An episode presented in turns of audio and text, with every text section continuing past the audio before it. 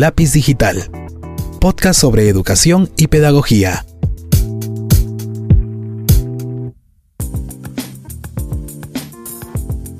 Bien, le saluda el profesor Arturo Quispe y hoy día en el podcast Tu lápiz digital vamos a hablar de un tema que es algo que debemos tener en cuenta cuando los otros docentes necesitamos eh, atender a la diversidad.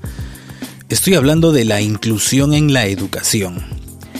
La educación inclusiva hoy en día justamente debe atender a eso, a la diversidad de aprendizajes, a la diversidad de formas de poder construir el propio aprendizaje por parte de nuestros estudiantes se torna muy difícil muchas veces porque nosotros los docentes no tenemos las herramientas o los recursos necesarios como para poder hacer realidad este tipo de educación, la educación inclusiva, que no necesariamente tiene que ver con las habilidades especiales de nuestros estudiantes, sino con los estilos de aprendizaje que son propios de cada uno. No hay dos personas que tengan eh, generalmente el mismo estilo de aprendizaje totalmente definido, ¿no? Hay diversidad de estilos de aprendizaje.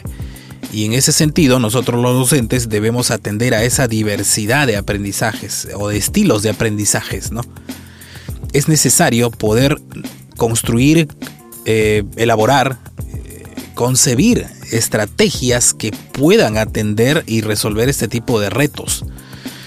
Hay una creencia errónea justamente respecto a que el estudiante o los estudiantes o cierto grupo de estudiantes no pueden interiorizar, no pueden construir, no pueden elaborar retos de pensamiento avanzados respecto a lo que nosotros les estamos enseñando o pretendemos que ellos construyan.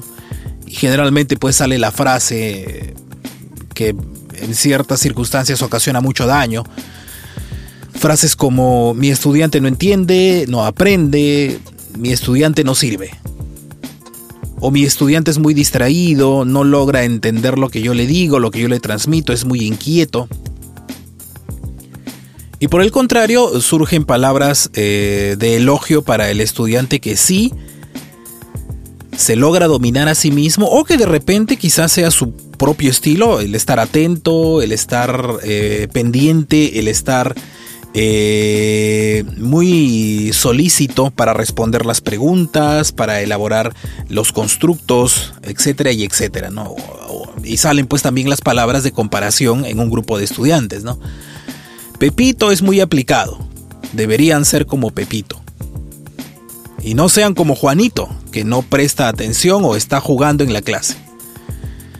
Atender a la diversidad de estilos de aprendizaje constituye el mejor reto, el reto más patente que superar en la escuela de hoy en día. La diversidad de estos estilos de aprendizaje van a depender en mayor medida de las capacidades innatas que tienen nuestros estudiantes. Una persona que ha vivido o que tiene padres que son poco habladores, son poco son poco expresivos, probablemente también sea muy poco expresivo. Por el contrario, un estudiante, un alumno que tenga padres, familiares, en cuya familia hay actores, hay dramaturgos, hay gente que se dedica a las artes escénicas, muy probablemente tenga esas capacidades de poder eh, expresarse fácilmente con soltura, expresarse hacia el, exterior, ¿no? Hay otros tipos de estudiantes que prefieren el movimiento constante, no estar quietos y que erróneamente se diagnostican con lo que ampliamente conocemos como el, el síndrome de la desatención, ¿no? O el síndrome del, eh, del estudiante inquieto, ¿no? Por, por llamarlo de alguna manera. Entonces nosotros los docentes debemos tener ciertas estrategias, debemos construir ciertas estrategias para poder atender a esta diversidad de aprendizajes. ¿no?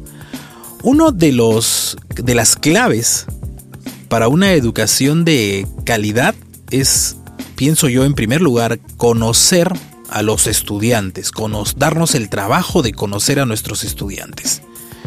Y para esto debemos tomarnos el tiempo necesario. Hay que considerar que cada persona tiene su propia individualidad y su propia particularidad. Pienso yo que una entrevista en profundidad, un conocimiento detallado del comportamiento de nuestro estudiante nos puede dar luces sobre esta situación. Ahora, en contexto de pandemia es un poco más difícil. Interactuar de manera presencial sería lo ideal, pero dadas las circunstancias actuales, eso se hace un poco difícil.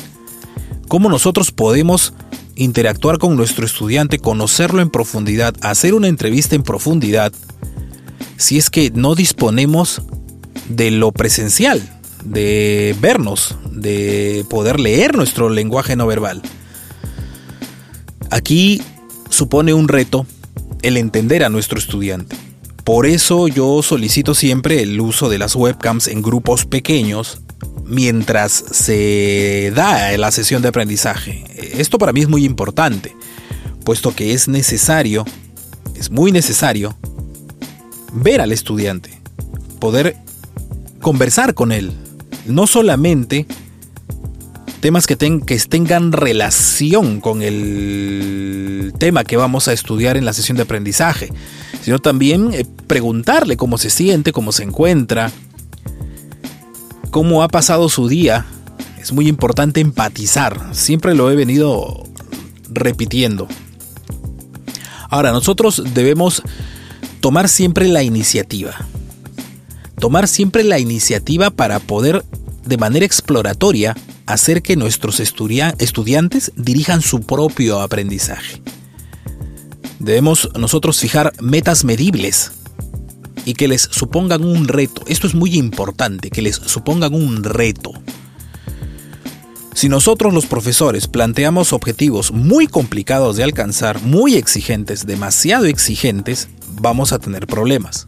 Por el contrario, si, si nuestras metas a cumplir son muy sencillas, muy básicas, muy elementales, también vamos a tener un problema.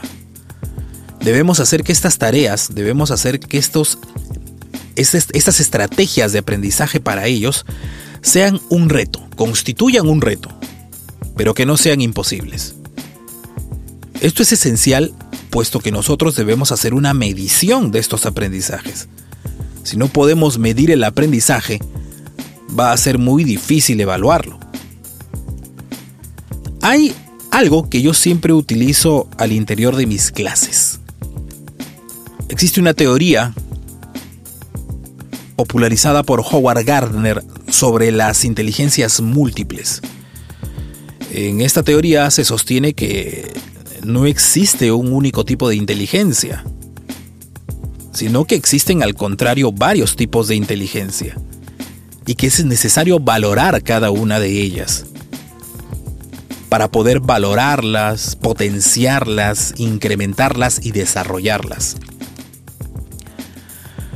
Yo lo que hago es lo siguiente. Si en un grupo de trabajo con estudiantes tengo un alumno que se, un alumno o una alumna que se caracteriza porque suele hablar mucho, es muy comunicativo, es muy inquieto, es muy movido, suelo colocarlo o colocarla como líder o jefe del grupo de trabajo. El que suele ser un poco más taciturno, el que suele ser un poco más, eh, el que medita hacia adentro, Suelo colocarlo como el, redactor, el ejecutor de los escritos, el realizador de los desgloses, de los informes, de los reportes, de los portafolios, quien tiene esa capacidad de introspección para poder trabajar este tipo de, de, elementos que hay que elaborar en una sesión de aprendizaje. El que tiene habilidades manuales, el que tiene habilidades de uso de la computadora, del software, se debe encargar justamente de ese manejo del software, de la grabación, de la edición, de la filmación, de la, de la um, compaginación, del montaje de los elementos audiovisuales que se solicitan en la clase. Luego se invierten esos papeles, porque también colocarle etiquetas a los estudiantes, tú, tú eres bueno para ser editor. también constituye algo pernicioso. Los roles se deben rotar. El que se dedicó a la redacción de los documentos, el más taciturno, el más introspectivo, también hay que darle la oportunidad de que lo pueda expresar verbalmente, porque este mundo es un mundo de expresión verbal. Quien no puede, quien no obtiene esas habilidades de comunicación, lamentablemente no va a poder eh, efectivamente hacer un marketing personal de sus habilidades. Entonces hay que trabajar la diversidad de estilos de aprendizaje, hay que ser inclusivos en ese sentido. La inclusión parte desde la comprensión de nuestro estudiante, desde el conocimiento de cuáles son sus estilos de aprendizaje y sus capacidades intrínsecas. Hace muchos años tuve la oportunidad de trabajar junto a una estudiante eh, con habilidades especiales, limitada en su movimiento, empleaba una silla de ruedas y en base a esto yo construí unas experiencias de aprendizaje para que ella pudiera participar de una filmación. De una filmación, un rodaje audiovisual, ¿no? Eh, fue muy interesante la experiencia, puesto que mm, por un momento yo me olvidé de su discapacidad, ¿no? Fue una gran productora de campo. Fue una espectacular productora de campo en ese momento. Entonces atender a la diversidad es buscar el ángulo, el lado, buscar la arista mediante la cual nuestro estudiante puede rendir a cabalidad los objetivos de aprendizaje.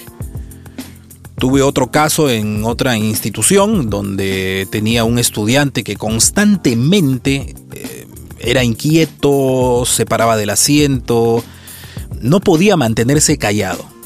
Era imposible para él mantenerse callado. Entonces en un ejercicio de campo, en una situación en donde era necesario salir a la calle, salir al campo, con un micrófono en mano y buscar una entrevista, buscar una noticia, buscar una opinión, el papel de inquietud le quedaba perfectamente, sus habilidades comunicativas se lucieron al mil por cien.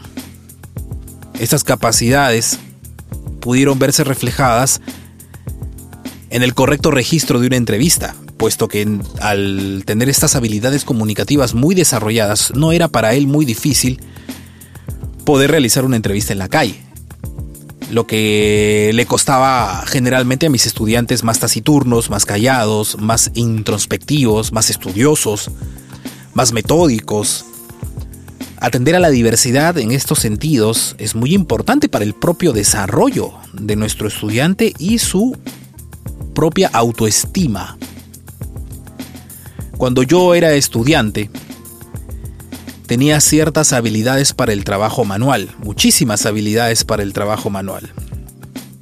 Tuve un profesor que justamente se dio cuenta de esas capacidades mías, de esas capacidades para poder trabajar con las manos, hacer eh, muchas manualidades, muchas curiosidades, como se decía, como se decía en aquella época, y me puso al frente del manejo del equipo de sonido que tenía el colegio en ese entonces.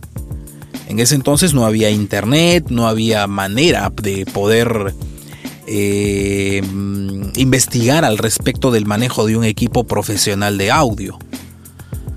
Pero yo pude leer los manuales con un diccionario de inglés-español al costado, tampoco existía los cursos de inglés en línea, y pude yo construir un aprendizaje y desarrollar la lectura en base a algo que a mí me interesaba mucho. Es por ello que yo me decidí por la carrera de ingeniería de sonido. Yo soy ingeniero de sonido de profesión y mi segunda carrera es la educación. Yo soy pedagogo. Y recordando esto, hace poco lo he utilizado en el aula con un estudiante que tiene ciertas habilidades para poder construir dispositivos, eh, trípodes caseros, soportes para micrófonos caseros y etc. Y atendiendo a esta diversidad, él se encargó de, construir, yo le, yo le pedí que construyera unos prototipos para sus compañeros, para sus eh, compañeros de grupo de trabajo colaborativo, para que pudieran realizar las grabaciones propias de las actividades del curso que estamos desarrollando. Entonces, este tipo de, iniciativa, este tipo de, de atención a la diversidad debe ser permanente. No todos tienen las mismas capacidades. A no todos se les puede evaluar de la misma manera. No todos tienen los mismos intereses. Debemos nosotros atacar, aprovechar esos intereses particulares propios de cada uno de nuestros estudiantes para que ellos mismos puedan construir efectivamente sus propios aprendizajes. Y tampoco no hay que abusar de ello. Hay que hacer un flip. Hay que cambiar los papeles, invertir los papeles. Puesto que todos debemos ser capaces de poder en algún momento salir de nuestra zona de confort y poder enfrentar situaciones nuevas para nosotros. El que no habla, que exponga. El que no logra sistematizar conocimientos, estudios, el que no logra tener una metodología adecuada, que estudie. Esta inversión de capacidades va a hacer que nuestros estudiantes salgan de su zona de confort y le pierdan el miedo a hacer algo que ellos piensan que no son buenos. Es muy importante hacer este tipo de ejercicios para poder atender a la diversidad de estilos de aprendizaje. Les saluda el profesor Arturo Quispe y nos vemos en otro episodio de Tu lápiz digital.